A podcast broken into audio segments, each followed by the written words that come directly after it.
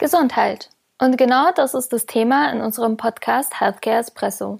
Wir von der Agentur Weber Schenwick möchten euch kompakt und leicht verdaulich erklären, was wir als Healthcare PRler eigentlich so machen. Seid ihr bereit für ein Healthcare Espresso auf die Ohren? Ich begrüße alle Zuhörende zu Folge 40 des Podcasts Healthcare Espresso. Heute moderiere ich, Anita, wieder und ich finde es gerade verrückt, dass wir in diesem Podcast schon zu 40 verschiedenen Themen gesprochen haben. Und Thorsten, dein Gesicht hat es jetzt auch verraten, dass du überrascht jo. bist. Fühlt sich gar nicht so an. Ich war zwar nicht bei allen dabei, aber cool. Genau, aber hättest du eigentlich äh, jemals gedacht, dass wir so weit kommen, als wir mit dem Projekt gestartet sind? Frag mich das mal, wenn wir die Folge 400 aufnehmen. ich wollte jetzt gerade sagen, so 50 und 60 kriegen wir hin, aber 400 ah. so mutig war ich jetzt nicht. Ah, schaffen wir schon. Sehr schön. Ja, wir kommen jetzt wieder in einer schönen Runde zusammen und wie immer haben wir eine weitere Person mit dabei in der Folge und ich darf äh, dich, Basti, bei uns äh, begrüßen. Herzlich willkommen. Danke für die Einladung, schön hier zu sein. Ja, magst du dich vielleicht kurz unseren Zuhörerinnen vorstellen? Wer bist du und was treibst du eigentlich so bei uns in der Agentur? Ja, gerne. Ähm, ich bin Sebastian Tieke. Ich bin Director Analytics bei Weber Shandwick hier in Deutschland. Ähm, genau, ich bin hier angesiedelt in der, in der Agentur, im, in der Abteilung oder in der Unit ähm, äh, Strategy and Analytics. Ich kümmere mich hauptsächlich, wie es der Titel auch sagt, um, um das Thema Analytics. Ich mache so Sachen wie ähm, Marktforschung. Ich gucke mir Social Listings an. Ich mache Monitorings und so weiter. Also alles, was in der Kommunikation mit dem Bereich Daten zu tun hat, das landet früher oder später mal auf meinem Tisch. Genau, ich bin jetzt seit, seit September letzten Jahres bin ich dabei. Ursprünglich komme ich aus der Soziologie, habe Soziologie studiert, äh, Bachelor, Master, war dann kurz in der Wissenschaft tätig als wissenschaftlicher Mitarbeiter und da fing das alles so an. Ich habe mich sehr für Organisationen interessiert, Marktumfelder und ähm, da kamen wir dann früher oder später mit, mit der Kommunikation in Kontakt, hatten ein großes Projekt zum Thema äh, Skandal- und Krisenkommunikation von Organisationen, haben uns äh, den Untergang der Deepwater Horizon damals angeschaut, uns angeguckt, wie die äh, Unternehmen und Wettbewerber kommuniziert haben in dem Fall, um Legitimität aufzubauen wieder und so kam dann irgendwann eins zum anderen und ähm, das war tatsächlich auch eines der Punkte in meinem ersten Anschreiben für die PR-Branche für einen Job, ähm, den ich da genannt habe. Und äh, ich glaube, das war so der Startpunkt, dass ich irgendwann jetzt mal hier in diesem Podcast gelandet bin. Ja, sehr spannend, weil ich wollte nämlich auch schon fragen, wie kommt man denn eigentlich auf die Idee, sich mit Daten zu beschäftigen? Und naheliegend wäre ja jetzt die Uni. Das kenne ich ja auch. Ich habe Publizistik studiert, Kommunikationswissenschaften, hatten Statistikvorlesungen, diverse Kurse. Aber also im Quanti-Seminar, also quantitative Analysen, waren wir zu dritt und wir waren aber im äh, Studien, also im Jahrgang quasi 20 Personen. Keiner hat sich für Statistik so wirklich eingesetzt und die das machen wollten, waren dann entweder am Institut dann weiterhin beschäftigt oder sind dann irgendwann zur Agentur. Also es ist äh, spannend, dass man da so Parallelen dann erkennt.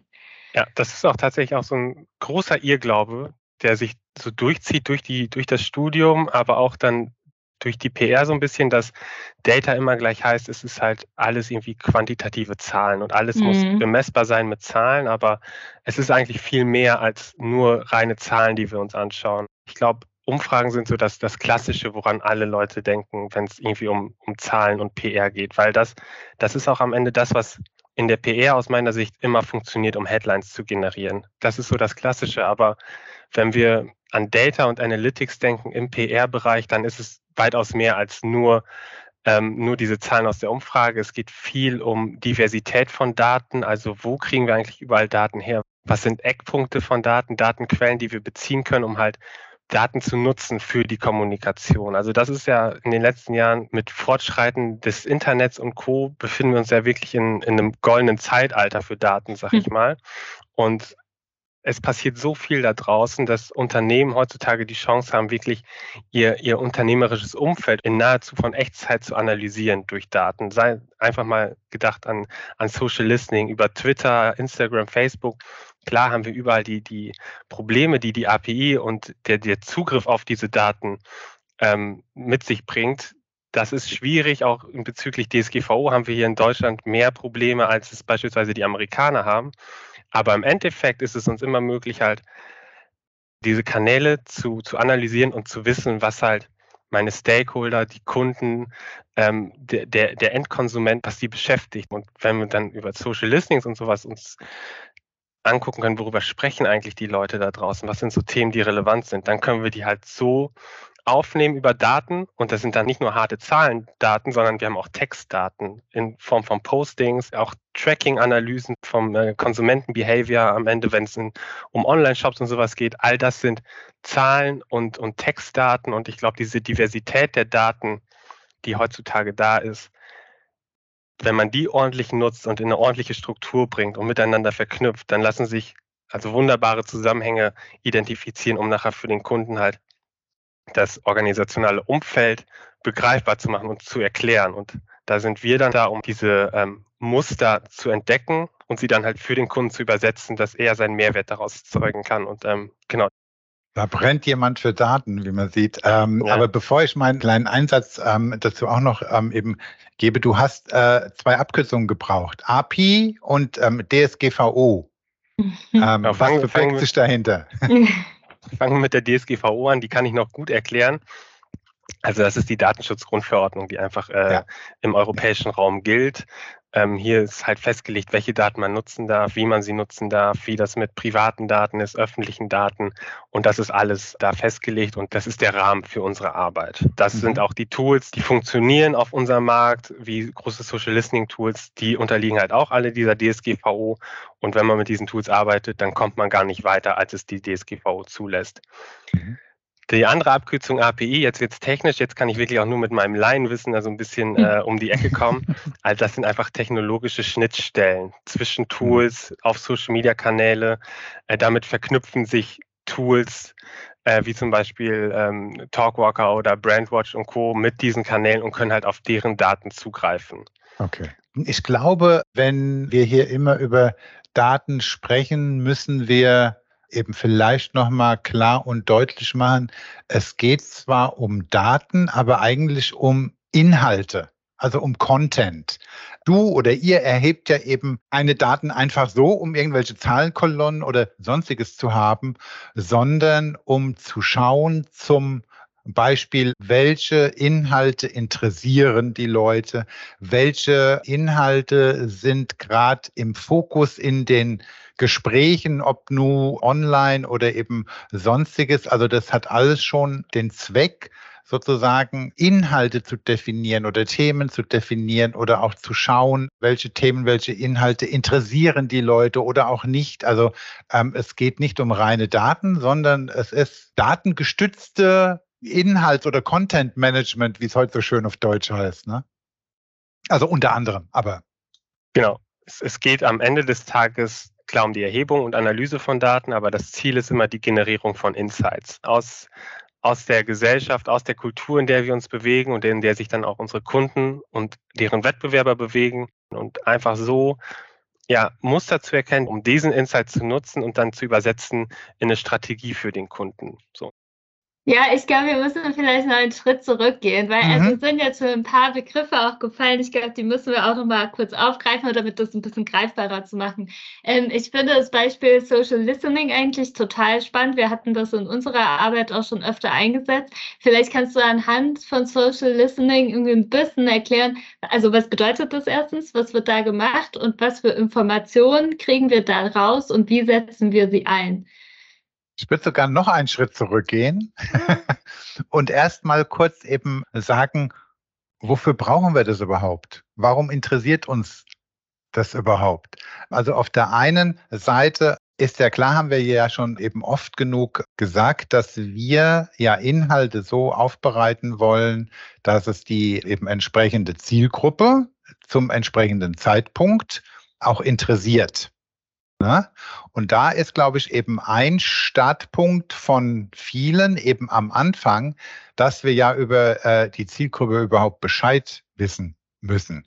Und da reicht es heutzutage nun nicht mehr aus zu sagen, okay, das sind Frauen zwischen 25 und 50 und jetzt haben wir eben hier genug charakterisiert. Wir wissen ungefähr, wie denn ihr ähm, eben Informationsverhalten ist. Das reicht ja heutzutage gar nicht mehr aus, sondern wir müssen ja mehr wissen, weil die Informationsflut ja so groß ist. Das eben kennen wir ja alle, dass ähm, wenn ich nicht von Anfang an an irgendetwas interessiert bin, klicke ich weg oder klicke erst gar mhm. nicht hin oder höre erst gar nicht zu oder sonstiges. Das heißt, wir müssen die entsprechende Person ja schon da fangen. Und da reicht es nicht mehr aus, nur diese sozioökonomischen Merkmale zu haben. Und ich glaube, das ist eben ein Punkt, wo ähm, wir dann eben sagen, Hilfe Sebastian, was interessiert die Leute denn jetzt in der und der Umgebung oder in der und der Situation? Und dann kommen wir, glaube ich, auch zu dem Social Listening automatisch. Ja. Ne? Irgendwann wird das Social Listening ist, glaube ich, so ein inzwischen in, in unserer Branche so ein Oldschool-Produkt, was immer mal angeschmissen wird, weil einfach so viel drinsteckt. Man, man kriegt direkt die Meinung der, der User am Ende raus. Und ähm, ja, wie, wie du sagst, Thorsten, es ist halt die Herausforderung heutzutage, glaube ich, für Unternehmen und Marken in der Kommunikation relevant zu sein. Und da ist es dann wirklich entscheidend, ähm, seine Zielgruppe zu verstehen und auch zu verstehen, was sind denn eigentlich Trends und kulturelle Muster und Zeitgeister, die einfach gerade in meinem unternehmerischen Umfeld relevant sind und die ich nutzen kann für die Kommunikation des Kunden. Und, und wie müssen wir uns das jetzt vorstellen? Social Listening ist ja im Prinzip, dass man schaut, was auf den digitalen oder Online-Kanälen oder auf nur, was weiß ich, Instagram, Facebook oder sonstiges, worüber die Leute sprechen. Und ähm, es ist ja dann wahrscheinlich mitnichten so, dass du jetzt Instagram aufmachst und alle Instagram-Posts liest und schaust, oh, was ist denn da jetzt gerade interessant? Sondern ähm, wie, wie kann man sich das eben vorstellen, wie das dann abgeht?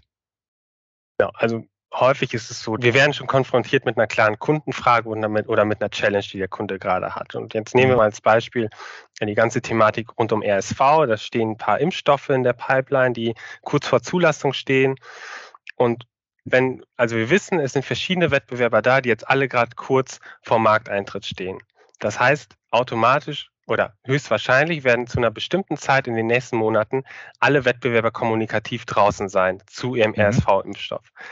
Und da haben wir für einen Kunden uns halt hingesetzt und haben gesagt, komm, dann gucken wir uns das jetzt mal an, was ist da draußen los. Das geht in Richtung Diskursanalyse jetzt, ähnlich wie Social Listening, nur ein bisschen größer. Also Social Listening ist in diesem Fall Part der Diskursanalyse. Wir machen den mhm. gesamten Diskurs auf. Wir gucken uns den medialen Diskurs an in Online-News, aber auch das Social Listening über Twitter, über Foren.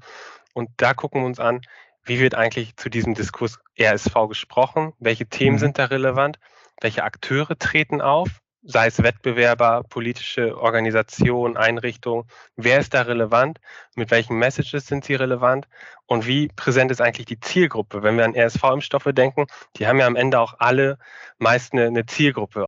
All das haben wir uns angeschaut und haben dann gesehen, ja, wer ist eigentlich in diesem Diskurs, an wen richtet sich das Mhm. Und ich habe ja auch nicht den Healthcare-Hintergrund. Ich komme immer nur in Healthcare-Team erst rein, wenn ihr mich dazu holt in, in, die Arbeit und ich mich einlese und Co. Und RSV mhm. war auch so ein Thema. Ich habe das mitbekommen mit RSV, dass die Thematik da ist, aber mehr habe ich auch nicht mitbekommen. Und als ich dann dieses Listening gemacht habe, da wurde mal diese ganze Bandbreite viel größer. Also ich habe das vorher auch nur assoziiert mit, ja, das ist halt nur für Kinder relevant und alles, aber mhm diesen Diskurs dann festzustellen und dann die Insights zu generieren für Kunden, dass es halt ist, ja, der Diskurs bestand zu 80 Prozent aus, aus Kinderthemen, aber ist halt auch, du hast auch andere relevante Zielgruppen für diesen Impfstoff da mit drin, die vollkommen mhm. unterrepräsentiert waren. Und das sind so Punkte, die ziehen wir dann über ein Social Listening raus. In, Im Fall der Impfstoffentwicklung ist Social Listening natürlich auch besonders interessant äh, in Richtung Kritik, die aufkommen kann an dem mhm. Impfstoff selber. Und da gilt es halt dann auch herauszufinden für den Kunden, wir wissen, die Kommunikation kommt. Was sind Narrative, die gefährlich werden könnten für euch? Was sind Narrative, mhm. was sind Gegenpositionen, die im Markt sind, die online sind? Das, das ist auch höchst geschäftskritisch heutzutage, glaube ich. Es ist immer nur eine kleine laute Masse, das, das darf man nicht vergessen beim, beim Thema Impfen. Aber die ist halt so laut, dass es alles andere überstrahlen kann zeitweise. Und das sind einfach Themen, über ein Social Listening finden wir die raus. Wir können sie einordnen für den Kunden und wir können halt sagen, guck mal, das sind Themen, die können kommen. Wir können dich darauf vorbereiten. Und mhm. was dann kommt, das können wir dann halt auch übersetzen in die Kundenarbeit, dann gehen wir ins Monitoring rein, wenn die Kampagne läuft. Monitoring mhm. ist halt die Beobachtung der, der Kommunikation, was so um die Kampagne herum passiert und können dann halt direkt sehen, wir haben praktisch die Stimmen schon in der Schublade irgendwo mal erhoben und müssen nur noch darauf warten, dass sie sich melden. Und im besten Fall haben wir schon Kommunikation für diesen Issue-Fall vorbereitet. Das war jetzt ein Beispiel, wo auch Krisenkommunikation mit äh, reinkommt, aber wir haben ja dann auch wenn wir jetzt eine andere Aufgabe oder eine Pitch-Aufgabe bekommen, entwickeln wir ja auch Kreativideen und die müssen wir ja dann auch mit Daten und Insights untermauern. Ähm, warum ist das so, Thorsten? Warum müssen wir das machen? Oder sollten wir das machen? Ja, also vor, ich würde mal sagen, 25 Jahren ähm, konnte man eben argumentieren und sagen, ja, wir haben da so ein Gefühl und aus unserer Erfahrung heraus ticken irgendwelche äh, Patientengruppen oder betroffenen Gruppen so und so. Das war mal, ja, das war vor der großen, in Anführungszeichen eben Datenrevolution. Heutzutage verlangt es auch äh, der Kunde, dass man eben eine entsprechende Datenbasis dazu hat. Und es macht für uns auch Sinn, selbst wenn wir ab und zu ein Gefühl haben und auch das Gefühl stimmt, es bestätigt zu bekommen, ist auch nochmal sehr viel wert, weil man weiß, man ist auf dem richtigen Weg. Auf der anderen Seite hilft uns das sehr, spitz und sehr spezifisch zu werden, wie Sebastian auch eben gesagt hat, was, wo, wo brennt denn den Leuten das Thema unter den Nägeln? Und wir bauen dann darauf eben auch eine entsprechende Kampagne auf. Ein Beispiel ist, da ging es um eine Hauterkrankung und dann haben wir eben gesagt, okay, ja, klar, unser Gefühl ist, die Betroffenen schämen sich unter Umständen ne, und gehen jetzt nicht ins Schwimmbad und sonst was. Aber was ist denn so wirklich eben den ihr Hauptpunkt, wo die sich reiben, wo die Hilfe auch brauchen? Und dann kam über Data und Analytics eben auch klipp und klar eben heraus, Intimität ist ein großer Faktor. Also uns allen war auch klar, ja, in einer Beziehung ist es dann halt auch ne, unangenehm, wenn man eine Hauterkrankung hat, eine chronische Hauterkrankung. Wir sind aber eigentlich eben davon ausgegangen, ja, wenn man dann einen Partner hat und auch die Familie, die wissen ja davon, und ähm, haben da nicht genauer drüber nachgedacht. Und die Data und Analytics Sachen haben aber eben gezeigt, ähm, dass gerade das eine große Belastung war für äh, viele von den Betroffenen und egal, ob es dann auch der Partner war oder egal auch die Familie, die eben davon wussten, trotz allem war es halt auch sehr schambesetzt. Und daraus haben wir eben unsere Schlüsse gezogen und haben dann auch eine Kampagne aufgebaut, wo wir eben gesagt haben, wir müssen auch dieses, dieses Thema, auch intime Gespräche zu führen, offen und ehrlich, müssen wir auch nochmal in das Zentrum stellen und auch sozusagen den Patienten helfen und auch dem Umfeld helfen und auch den Partnern helfen, weil auch die Partner wussten nicht, dass dieses Thema von der anderen Seite, also von der Partnerin oder dem Partner, der betroffen ist, eigentlich gar nicht richtig angesprochen wird. Also für die war im Prinzip alles gut, aber für die Betroffenen war es eigentlich nicht gut. Eben von daher gesehen, das war dann so ein Insight, ähm, den wir ohne Data und Analytics nicht herausgefunden hätten. Also jetzt mal als plastisches Beispiel. Und ich finde, hier greift aber auch sehr gut zu sagen, Kommunikation ist das A und O, weil wir hatten ja. ein Insight, was wir in unserer Kommunikation eingesetzt haben, um die zu ermutigen, darüber zu sprechen, was richtig, das Problem richtig. ist. Ja. Also es ist äh, schon sehr, sehr spannend, wie, wie das dann alles quasi zusammenkommt. Ja. Ähm, ich wollte gerade schon fragen, wie erfolgreich war das denn? Aber dafür müssen wir ja eigentlich noch das Thema Erfolg klären, ähm, ja. weil unsere Zusammenarbeit mit Data und Analytics endet ja nicht, wenn wir die Insights generiert haben und da eine ja. Kampagne aufgesetzt haben, sondern wir müssen auch gucken, naja, okay, wie messen wir denn überhaupt, dass es erfolgreich war? Und dafür gibt es sogenannte KPIs, also Key Performance Indicators. Aber ich glaube, das müsstest du, Basti, auch ein bisschen einordnen. Was ist das? Und ja, wie können wir denn überhaupt sagen, dass etwas erfolgreich war? Ja, sehr gerne. Also KPIs sind essentiell für jeden Prozess der Kommunikation in, in unserem Bereich, würde ich behaupten. Der wird mal besser, auch mal schlechter tatsächlich in der Praxis umgesetzt. Ähm, KPIs an sich, das sind halt Kennzahlen am Ende. Kennzahlen, die darüber Auskunft geben, wie erfolgreich eine Kampagne ist, wie die Leistung der Kampagne ist, ähm, ob die Kampagne komplett an ihrem Auslastungspotenzial ist. All das können wir messen mittels Zahlen, mittels Tracking.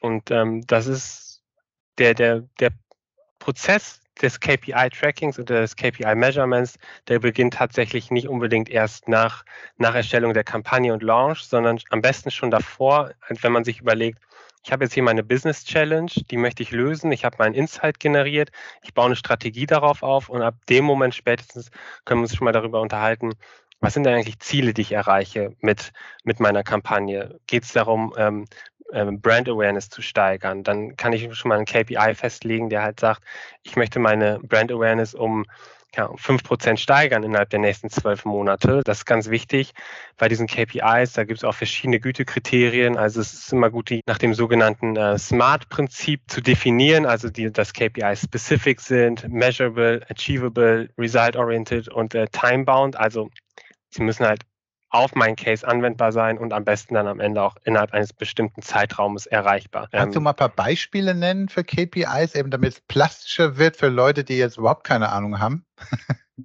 also es ist zum Beispiel ein Share of Voice, ist ein ganz, ganz klassischer KPI. Also wir wollen wissen, wie hoch ist der Anteil für mein Unternehmen innerhalb der Wettbewerberwahrnehmung im Markt. Also das ist wirklich die reine Artikelanzahl die ich, äh, die ich generiert habe, beispielsweise in den letzten zwölf Monaten und hat mein Unternehmen 100 generiert, das nächste Unternehmen hat 50, dann der nächste Wettbewerber hat 30 und äh, aus diesem Pool hätte mein Unternehmen mit 100 den höchsten Share of Voice generiert.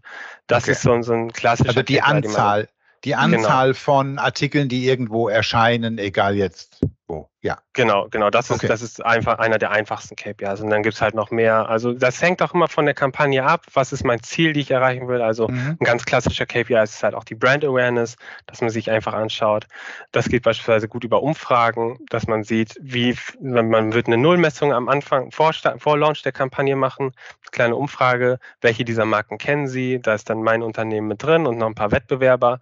Das erhebe ich einmal und äh, dann nach dem Lauf der Kampagne spätestens mache ich nochmal eine Umfrage und frage dieselbe Frage nochmal. Und habe wieder dieselben Wettbewerbe mit drin, erhebe wieder, wie bekannt meine Kampagne ist und kann im besten Fall sehen, dass die Markenbekanntheit um 10 Prozent gestiegen ist im Vergleich zur Nullmessung. Und das, das sind klassische KPIs der, der Erfolgsmessung. Das geht aber auch einfacher. Es muss nicht immer die Umfrage sein. Es geht auch über diese Tools, über die wir gerade gesprochen haben, Social Listening und Co. Ich lege okay. da meine Suchworte fest, Kanäle und Co. und äh, track einfach die Kampagne basierend auf Suchwörtern und Kanälen. Was auch dann gemessen wird, ist äh, zum Beispiel, ob ich auf irgendwas draufklicke. Ne? Genau. Eben digital. Und wie lange ich da drauf bleibe. Oder ähm, wenn es ein Video ist, schaue ich mir das überhaupt an? Und wenn ja, wie lange schaue ich mir das an? Also das sind, glaube ich, auch so ähm, KPIs, äh, die man eben ansetzen kann. Ne? Genau, das ist, das zieht sich komplett durch. Wenn ich auch eine, eine, mit einem Influencer zusammenarbeite oder mit einer mhm. Influencerin, dann kriegen die ja meistens einen Link also die kriegen wahrscheinlich kriegen sie einen, einen Rabattcode, einen Link zum Shop und dann kann ich halt sehen über das Profil des Influencers, wie viele haben den, den Link geklickt mhm. und dann bin ich auf der Website, auf der Landingpage am Ende des, des Kunden, wo, es mein Produkt im Zweifelsfall zu kaufen gibt und dann kann ich halt über Analytics-Tools tatsächlich auch das Verhalten des, der Person auf meiner Website tracken. Wo bewegt sie sich mit ihrer Maus? Wie lange bleibt sie auf der Website? Mhm. Äh, packt sie äh, Produkte in den Warenkorb? Nutzt sie dann am Ende den Couponcode des Influencers? Da sind, haben wir dann wieder da den Kreis geschlossen und wie viele kaufen dann auch tatsächlich? Und an welchem Punkt springen sie vielleicht auch ab? Das, mhm. das kann man auch. Und es ist nicht immer nur Erfolg, der, der gemessen wird. Dieses Measurement, das ist ganz wichtig und da plädieren wir auch immer für, vor allem intern bei unseren Kundenteams, dass wir sagen, denkt einfach frühzeitig das Measurement mit. Es geht nicht nur um Erfolg, es geht dann auch darum, Optimierungspotenziale zu finden. Das ist ganz wichtig, dass man sieht, guck mal, das läuft vielleicht jetzt gerade nicht auf Twitter, aber wir sehen auf, auf Instagram läuft sehr gut, lass uns das doch da vielleicht intensivieren oder andersrum, wie auch immer, wie es auf den Kunden läuft. Das ist ganz wichtig und auch im Endeffekt ist dieses Measurement und das ist vielleicht der, der mit der wichtigste Punkt, wir alle werden für unsere Arbeit gemessen am, am Ende des Tages. Und das ist halt auch schön, dann mit validen Zahlen zum Kunden zu gehen und zu sagen, guck mal hier, das haben wir erreicht, das war der Erfolg der Kampagne, das hat gut performt, das hat für dich gut performt. Am Ende muss der Kunde sich in den meisten Fällen auch intern nochmal rechtfertigen und da hilft immer ein gutes Measurement. Ich kann das vielleicht auch nochmal mit äh, unserer Arbeit verknüpfen in der Gesundheitskommunikation, weil natürlich haben wir jetzt für unsere Kunden keine Shops, oder äh, spätestens, wenn wir verschreibungspflichtige Medikamente haben, dürfen wir ja auch darüber gar nicht sprechen, ähm, sondern wir machen dann Patientenaktivierungskampagnen beispielsweise. Und da äh, können wir tatsächlich aber auch tracken, ähm, wenn die User auf unsere Webseite kommen, ist für uns quasi ein KPI, wie viele zum Beispiel einen Test auf unserer Seite ausfüllen, um zu wissen, wie der Zustand von ihrer Erkrankung ist. Und wir können ja dann auch nochmal ähm, nachvollziehen, ähm, tatsächlich bei diesem Projekt, wie viele dann auch das Ergebnis bekommen, dass die Erkrankung nicht gut eingestellt ist und können die dann halt in die richtige Richtung lenken, hey, sprich mal mit deinem Arzt. Also das wäre dann quasi so analog zu diesem Produktbeispiel. Äh, und Optimierung, da bin ich ganz ganz bei dir. Ähm, das haben wir auch festgestellt jetzt bei mehreren Projekten, dass ähm, wir da wirklich monatlich oder wenn nicht wöchentlich in der heißen Phase draufschauen müssen, wie performen denn unsere Maßnahmen und kontinuierlich da immer nachjustieren, damit äh, das einfach effektiver ist und wirklich wir unsere Ziele erreichen. Von daher auf jeden Fall sehr spannend.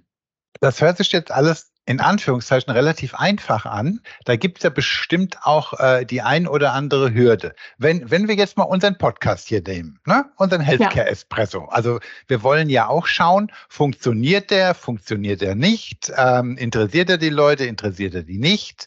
Das heißt, wir schauen dann ja auch, wie viel, wie viel Follower haben wir, wie viele hören die einzelnen Folgen und versuchen dann ja unter Umständen eben auch Rückschlüsse zu ziehen, welches Thema hat die Leute am allermeisten interessiert. Aber so einfach ist es ja nun auch nicht, weil da gehören ja mehrere Faktoren dazu im Hinblick auf, finden die Leute den Titel der Folge interessant oder ist es dann der Inhalt oder war es dann zu langweilig zwischendrin oder wie auch immer. Also so einfach ist es, glaube ich, auch nicht, oder? Nee so, so schön wäre es, wenn es so einfach wäre, aber da spielen halt viele Faktoren eine Rolle, die man sich wirklich anschauen muss. Wie du schon sagst, ist es der Titel, der ansprechend ist, oder auch der Gast, wenn die jetzt sagen, der Basti, der, der quatscht mir einfach viel zu viel in einem unschönen Ton oder wie auch immer, dann sind mhm. das halt so Sachen, die halt das ganze Ding abbrechen lassen können. Du kannst dir natürlich anschauen, jetzt im Espresso, ja, was interessiert die Leute denn? Ist es eine spezifische Indikation, die die Leute interessiert, mhm. oder ist es doch eher ein größeres Thema? Dazu müsste man dann also da, da spielt man dann auch wieder mit den Zahlen rum, die man hat. Ne? Es liegen ja auch hinter, hinter dem System Zahlen. Ich setze sie in Kontext, setze, pack sie in Cluster zusammen und dann gucke ich, was funktioniert im einfachsten Fall und was funktioniert eben nicht. Aber du hast das Zauberwort gerade schon gesagt, glaube ich, und das hattest du vorhin auch schon mal gesagt. Ein Großteil dann eurer Arbeit ist ja auch, ihr sucht nach Mustern. Ne? Also ihr sucht dann zum Beispiel, weil es nicht so einfach ist, jetzt eben zu sagen, aus diesem und jenem Grunde hat die Folge jetzt nicht funktioniert, würdet ihr wahrscheinlich eben alle Folgen irgendwie an, anschauen und äh, schauen, gibt es ein Muster da drin? Also brechen alle, keine Ahnung, zehn Minuten vor Schluss ab und dann ähm, eben Anita wüssten wir, okay, unsere drei Fragen am Ende, das interessiert keinen, eben da gehen sie alle wieder raus. Also Ne, ich glaube, das ist auch die hohe Kunst, ähm, dass ihr schaut, ob es ein Muster zu finden gibt, woran es liegen könnte.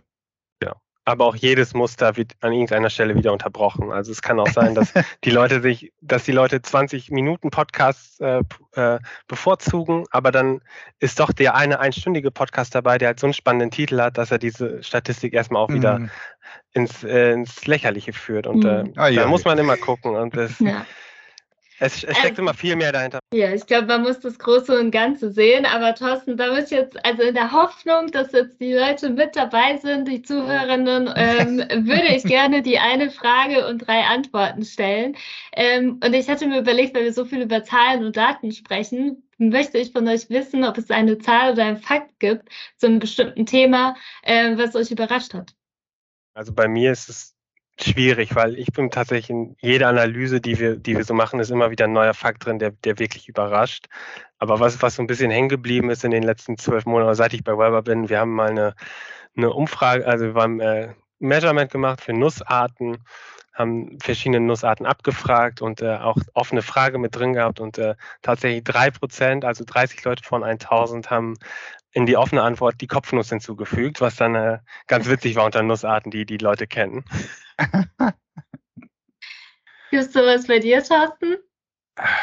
Oh Gott, es ist, es ist schwierig. Ja, mir fällt nur gerade ein Beispiel ein, das viele von euch wahrscheinlich schon gar nicht mehr kennen werden. Aber ich, ich frage euch jetzt mal, Viagra sagt euch was, oder? Eben die kleine blaue Pille, also die Potenzpille, die ist ja schon vor ewigen Zeiten eingeführt worden. Und es war damals so, dass wirklich jeder über Viagra gesprochen hat. Ne? Also du kamst nirgendwo dran vorbei. Und dann ist auch eine Marktforschung eben gemacht worden, wie viele Leute dann überhaupt wissen, wer der Hersteller ist. Und das Erschreckende war, dass Viagra zwar eine Bekanntheit, keine Ahnung, von über 90 Prozent hatte, aber nur, ich glaube, 5 Prozent wussten, wer der Hersteller war. Also, und da habe ich eben auch gedacht, oh, weil, ne, das ist dann also doch etwas Krasses. Aber andersrum, wenn man heute fragen würde, auch bei Lebensmitteln oder sonst wo irgendetwas, kennen viele unter Umständen eben die Marke, aber nicht, wer dahinter steckt. Also mhm. das ist auch immer wieder ein bisschen überraschend. Ja, das Bei stimmt dir? schon. Ich hatte neulich auch sowas gelesen mit Marken. Es äh, war irgendwie so eine Frage, erkennst du die Logos oder sowas und die waren ein bisschen ah, mhm. anders, aber es ist mir gar nicht aufgefallen, dass sie anders sind. Das ja. ist irgendwie auch so, so ein Ding. Ähm, ich habe tatsächlich ein bisschen recherchiert, weil ich die Frage dann auch so breit fand und dachte, ich, ich gucke mir mal an, was so bei Podcasts läuft. Und ich war tatsächlich sehr überrascht, dass es weltweit circa 2,5 Millionen Podcasts mit, mittlerweile gibt, mit 108 Millionen einzelnen Episoden. Und wenn man sich das mal vorstellt, wenn ich mir alles anhören wollen würde. Ich weiß gar nicht, wie lange ich sitzen würde. Das muss ja jemand ausrechnen. Das wäre auf jeden Fall eine Ewigkeit. Und in Deutschland sind wir quasi eins von ungefähr 63.000 Podcasts. Ja. Oh, dann, dann danken wir aber jeder einzelnen Zuhörerin und jedem einzelnen Zuhörer jetzt von unseren Folgen ganz persönlich, dass sie uns spannend finden und immer mit zuhören. Genau, und für die weiteren 360 Folgen mithören, bis wir die 400 geknackt haben. Ich hoffe, das kriegen wir hin. Mal gucken, wir können uns dann unterhalten. Aber an mhm. dieser Stelle möchte ich mich bei euch bedanken für die schöne Folge. Ich hoffe, wir haben einen Überblick gegeben, zumindest was mit Daten alles möglich ist und wie wir das in unserer Kommunikation einsetzen. Aber ich glaube, äh, wir könnten jetzt auch ewig rumfragen. Also äh, Teil 2 ist nicht ausgeschlossen. Das stimmt. Und wenn ihr Fragen habt, immer loswerden, ne, dann können wir über das eine oder andere Thema auch gerne nochmal sprechen und holen Sebastian auch liebend gerne wieder, der aus seinem riesigen Erfahrungsschatz immer schöpfen kann. So Sehr gerne, würde mich freuen. Vielen Dank euch und dann wünsche ich euch noch einen schönen Nachmittag. Euch auch. Macht's Bis gut. bald. Ciao. Ciao. Du findest unsere Inhalte spannend und kannst dir vorstellen, unsere Teams im Bereich Healthcare zu unterstützen? Wir sind immer auf der Suche nach neuen Familienmitgliedern und freuen uns auf deine Bewerbung unter bewerbung@wilberschenwick.com.